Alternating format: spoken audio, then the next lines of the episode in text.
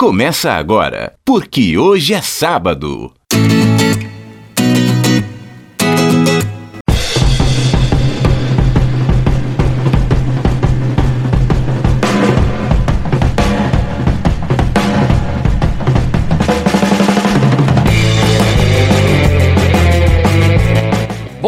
Para você que é de bom dia, boa tarde para você que é de boa tarde, ótima, ótima noite para você que nos acompanha agora nos bytes da internet. É o programa, é o podcast, porque hoje é sábado, neste sabadão, dia 11 de janeiro de 2020. Chegamos com mais um programa, com mais uma repercussão de tudo que aconteceu durante a semana. Eu sou o Fabiano Frade, é para soltar a trilha porque o programa já começou.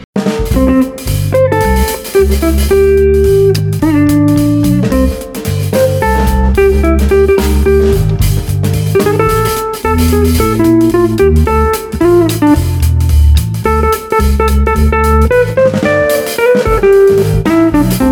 Lúpulo, cevada e veneno. Substância tóxica é encontrada em cerveja produzida em Belo Horizonte. O Ministério da Agricultura, Pecuária e Abastecimento determinou na tarde da última sexta-feira a interdição da cervejaria Baker, fabricante da cerveja Belo Horizontina. Após a divulgação de laudo da Polícia Civil apontando a contaminação da bebida com a substância dietilenglicol, o Ministério decidiu cautelarmente que todos os produtos ainda no mercado fossem apreendidos. Vamos ouvir pequeno trecho do que disse a Polícia Civil.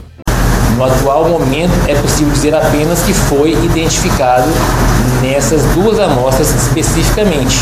E o detalhe desse glicol, em caso de ingestão, a substância causa efeitos compatíveis aos sintomas sentidos pelos agora 10 pacientes internados nos hospitais da capital mineira e na região metropolitana. Lembrando que uma pessoa morreu. Em nota, a Baker disse que a substância encontrada não faz parte do processo de produção da cerveja Belo Horizontina. Os lotes serão recolhidos do mercado por precaução, mas agora também por obrigação. Situação complicada dessa cervejaria média empresa, mas que vinha conquistando espaço, mercado principalmente. Esse lote com 66 mil cervejas foi distribuído não só em Minas Gerais, mas como no Distrito Federal e mais três estados. E agora a grande dúvida que paira aí na investigação é de como esse material foi parar na cerveja como fica essa situação? A gente vê memes, muita gente se divertindo, mas o caso é, é, grave. Uma pessoa morreu, outras estão internadas. E o que será feito agora nessa investigação a gente tem que acompanhar de perto. Muito cedo para sair criticando completamente a marca, a Baker, e muito cedo também para a gente tirar qualquer conclusão.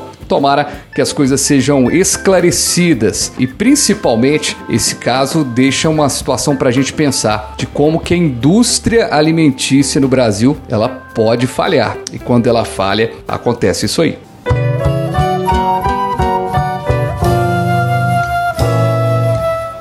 Dinheiro na mão é vendaval, é vendaval na vida de um sonhador de um sonhador.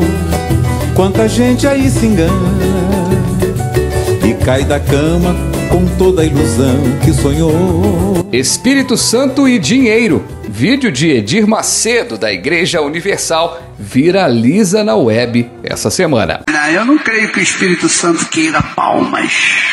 Ele quer que você nos ajude a pagar as nossas contas. Amém? Ele quer que você bata a mão em bolso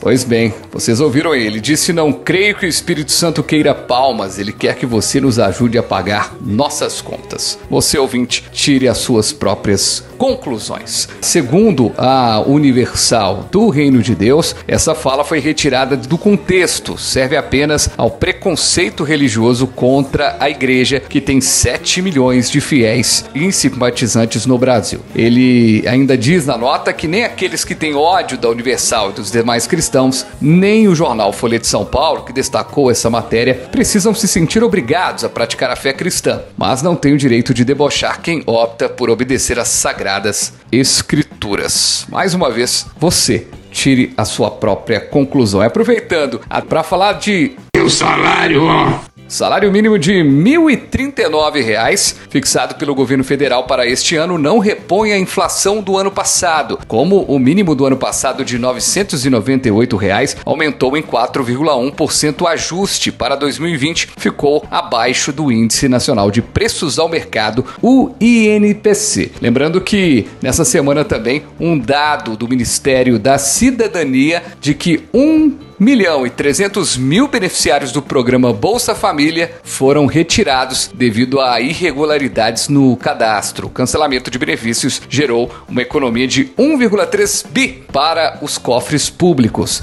A gente fica imaginando que tomara que esses 1 milhão e 300 mil sejam realmente de irregularidades, porque em momento de crise em que o salário não está dando conta e aí você corta o Bolsa Família também. Tomara que esse critério esteja sendo bem feito por quem está à frente desse, desse problema e dessa pasta. E já que a gente está falando do governo.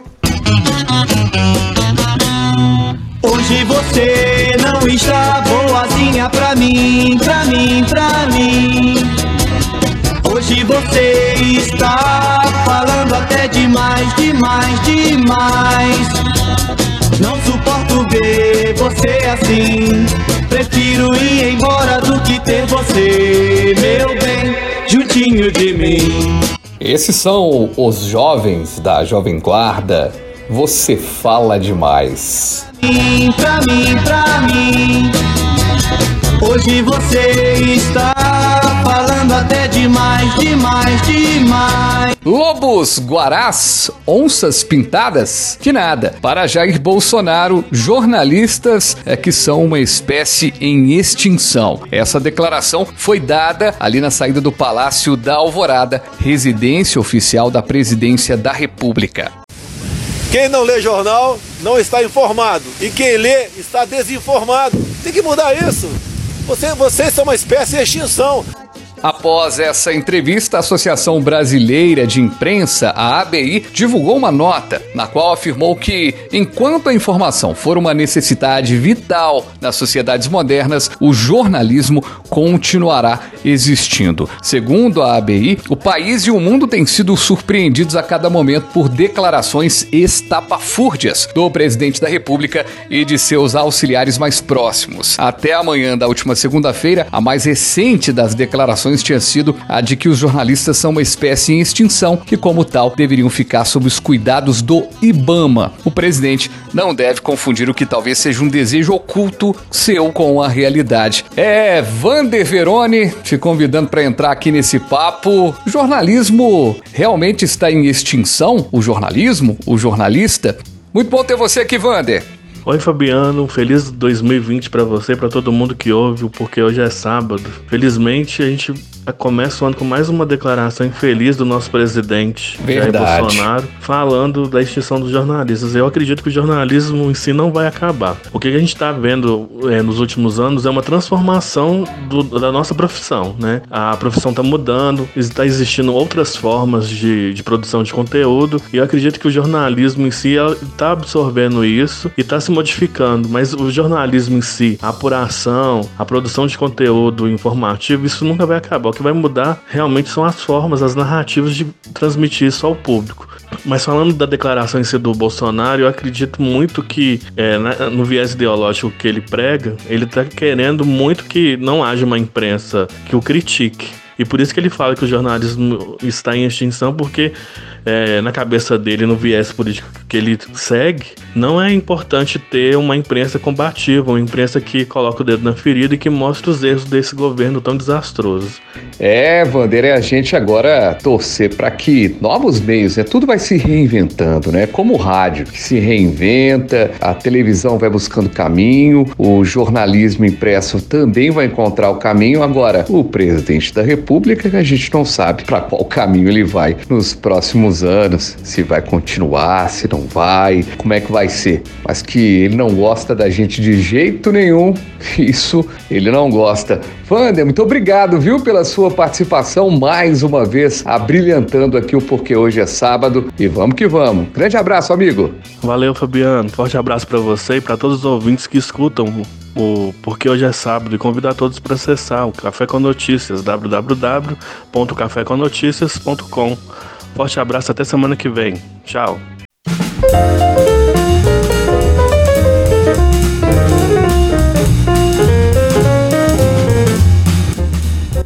Ufa, vamos dar um respiro agora no Porque Hoje é Sábado. A grande derrota do Netflix ou da Netflix no Globo de Ouro, será?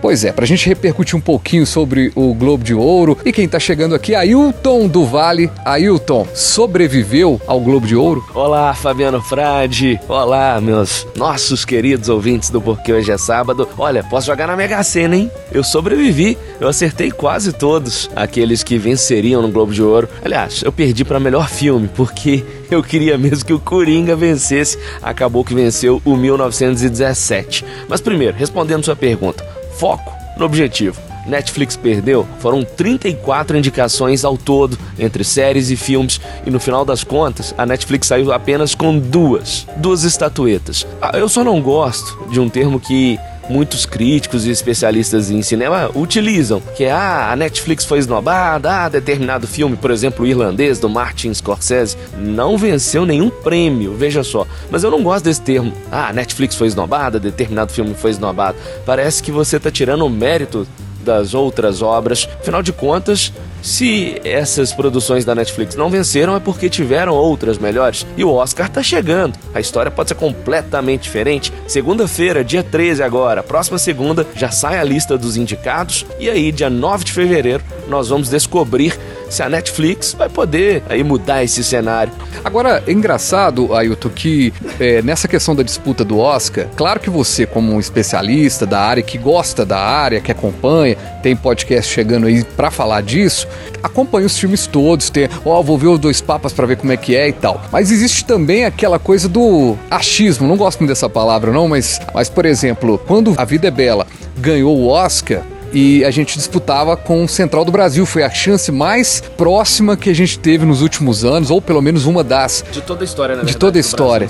Cara, eu, eu achava que. Eu tinha assistido Central do Brasil, eu falei assim: Central, Central do Brasil vai ganhar esse Oscar, não tem jeito. Filme muito bom, produzido, Fernanda Montenegro, o menininho, a carta, tudo bonito. Aí de repente, A Vida é Bela. Eu vejo, depois que A Vida é Bela venceu o Oscar, eu vejo A Vida é Bela cara, sem chance nenhuma pro Central do Brasil vencer. Ou seja, não tem muito dessa assim. Ah, por exemplo, você pode falar, que você assiste os filmes, ah, o Coringa e tal, mas não tem muito oba-oba também, assim, ah, o fulano de tal, o filme tal foi o melhor, mas o cara não viu o outro. É curioso você dizer isso porque todos ficaram surpresos com a vitória do 1917 como melhor filme dramático no Globo de Ouro. Será que o pessoal assistiu ele? Não, porque ele estreou no Natal nos Estados Unidos. Aqui no Brasil ele só estreia no dia 23 de janeiro. Então, até os americanos não assistiram muito esse filme.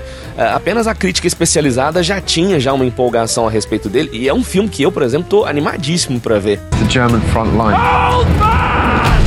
If we're not clever about this, no one will get to your brother. I will.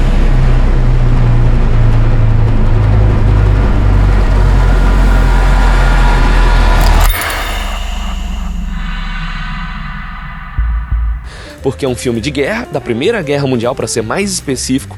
É um filme do Sam Mendes, um baita diretor que já ganhou também o prêmio no Globo de Ouro de melhor diretor e é um daquele típico drama de guerra. Lembra mais ou menos o resgate do soldado Ryan, pelo menos é o, a sensação que eu tive ao ver os trailers. É isso, Ailton. Até a próxima semana. E lembrando que tá ficando quentinho aí já no forno. Tá chegando o podcast aí é, pra sacudir o pó de rádio. Eu não tenho carro, não tenho teto. E se ficar comigo é porque gosta do meu ha, ha, ha, ha, ha, ha, ha, lepo, lepo. É tão gostoso quando eu ha, ha, ha, ha, ha, ha, o lepo, lepo. É, esse foi o hit do carnaval de 2014, a banda Piscirico fez aí o sucesso das paradas. Foi um hit aí que tocou nos rádios AM, FM, no elevador. E a pergunta que fica é: qual será o novo hit do carnaval de 2020? Há pouco mais de um mês da folia, vale a gente lembrar alguns hits passados. No ano de 2018, quem fez sucesso foi a Jojo Todinho. Isso, que tiro foi esse? Que tiro foi esse? Que tiro foi esse? Que tá um arraso? Que tiro foi esse? Que tiro foi esse? Que tá um arraso?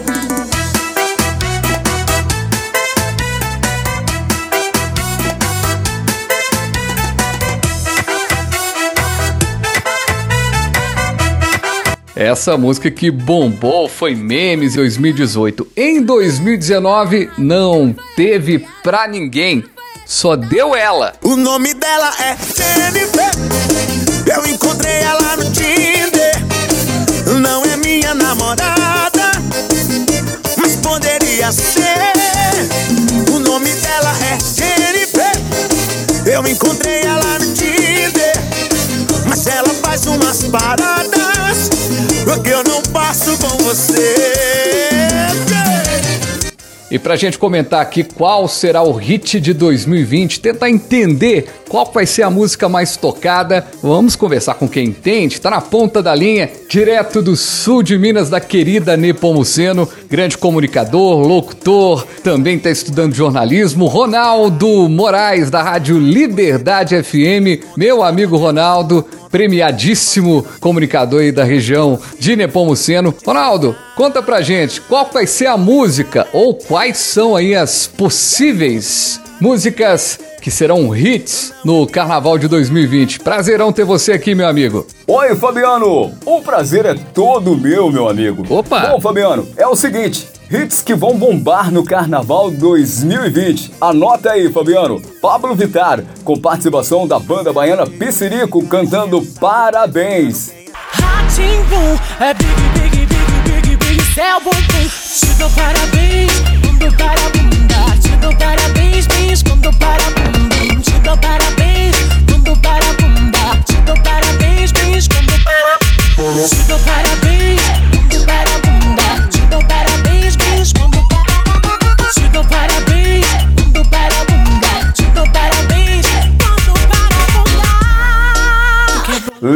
Santana, com participação de Anitta, cantando Contatinho. Uhum.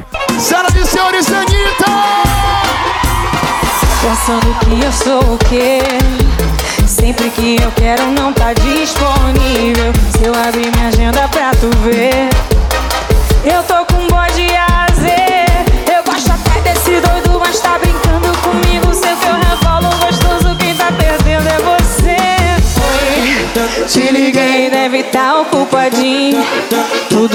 tô com outro contatinho. Te liguei, deve tá ocupadinho. Marília Mendonça, com participação de Léo Santana, cantando Apaixonadinha. Show de bola. Apaixonadinha, você me deixou apaixonadinha, você me deixou apaixonadinha, você me deixou.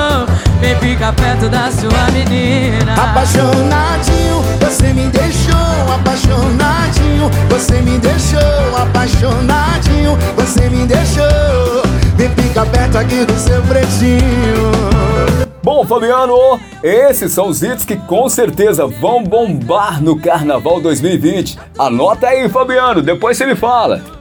Rapaz, que satisfação ter esse vozeirão aqui participando do Porque Hoje é Sábado. Agora, Ronaldão, deixa eu te perguntar uma coisa. Já anotei, a gente vai acompanhar aí o carnaval, o que que vai rolar com essas músicas. Agora, me conta uma coisa. Na sua playlist bem pessoal, aquela música que você escuta em casa para relaxar, já que a gente tá no finalzinho do programa, qual música você quer encerrar o nosso Porque Hoje é Sábado? Capricha aí, meu querido, e muito obrigado pela sua participação. Querido amigo Fabiano Frade, muito bem. Quem sabe então, Fabiano, para fecharmos com chave de ouro, com aquela que não falta em nenhuma playlist, aquela que entra carnaval, sai carnaval, ela continua sempre sendo tocada, sempre sendo agitada pelas galeras de todo o Brasil. É o som do Bel Marques e a galera do Chiclete com Banana, cabelo raspadinho. Pode ser essa, Fabiano? Claro que pode. Cabelo raspadinho, estilo Ronaldinho, no cabelo de DJ. Com essa clássica do carnaval a gente encerra porque hoje é sábado deste sabadão, dia 11 de janeiro de 2020. Até o próximo programa. Grande abraço pra todo mundo e vamos de clima de carnaval.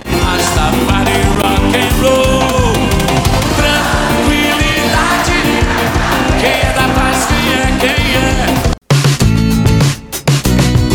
Você ouviu Porque Hoje é Sábado.